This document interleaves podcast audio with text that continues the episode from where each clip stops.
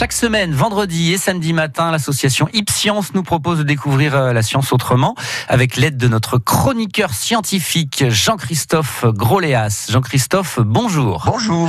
Alors, de quoi nous parlez-vous ce matin? On reste sur les produits laitiers? Nous avons parlé du lait, puis du lait de chèvre lors de nos dernières chroniques. Vous me voyez arriver en courant dans le pré. Et si nous parlions de fromage, de chèvre? Première question tout à fait scientifique. Fromage de chèvre au lait cru ou au lait pasteurisé Ah. Depuis Monsieur Pasteur, les a priori font la mauvaise réputation d'un fromage. Et pourtant, découvrons d'abord ensemble la différence entre les fromages de chèvre au lait cru et ceux au lait pasteurisé. Alors, on va commencer par euh, les fromages de chèvre euh, au lait cru, Jean-Christophe. Allons-y. En règle générale, le lait cru est la base pour les fromages fermiers ou artisanaux.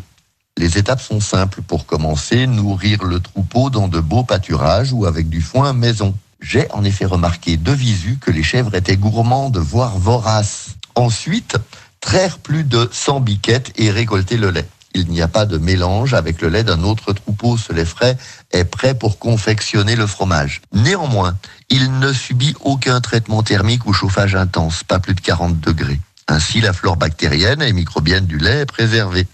Les protéines et les vitamines sont elles aussi conservées.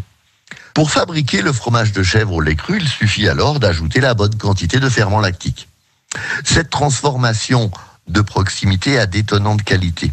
Le fromage de chèvre au lait cru a notamment un goût plus prononcé. En effet, il garde les goûts du pâturage, les caractéristiques et les richesses du terroir. C'est le secret de l'identité d'un fromage, son odeur et son arôme. Parmi les fromages de chèvre au lait cru que nous pouvons déguster dans notre belle contrée, il y a bien sûr le picodon. Mais pas que. Mais le fameux picodon, c'est vrai que c'était un de nos emblèmes, de nos porte-étendards. Alors, qu'est-ce qu'il en est maintenant, euh, Jean-Christophe, des fromages de chèvre au lait pasteurisé Eh bien, le lait pasteurisé a un parcours plus chaotique avant de devenir un fromage. Le lait est collecté dans une citerne ou une cuve réfrigérée. Après la traite, les laits des différents troupeaux sont mélangés.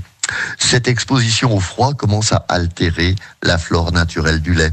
Ensuite, le lait subit un traitement thermique. 63 degrés pendant 30 minutes ou 72 pendant 15 secondes. Ce qui permet de détruire les germes possiblement pathogènes, ce qui rassure les consommateurs. Cette Hmm. étape détruit également la flore microbienne, les flores spécifiques du terroir. Mais alors, grande question, fromage de chèvre au lait cru ou au lait pasteurisé, est-ce qu'on peut trancher sur ce qui est euh, meilleur? Un fromage de chèvre réussi, c'est une alchimie avant tout. Mhm. Il faut un lait de qualité, un savoir-faire au niveau de la production et de l'affinage, sans oublier le travail et l'expérience du fromager.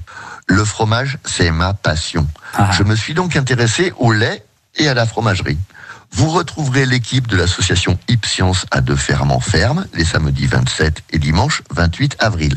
Nous sommes invités par la fromagerie du Bancel à Saint-Sorlin-en-Valoir sur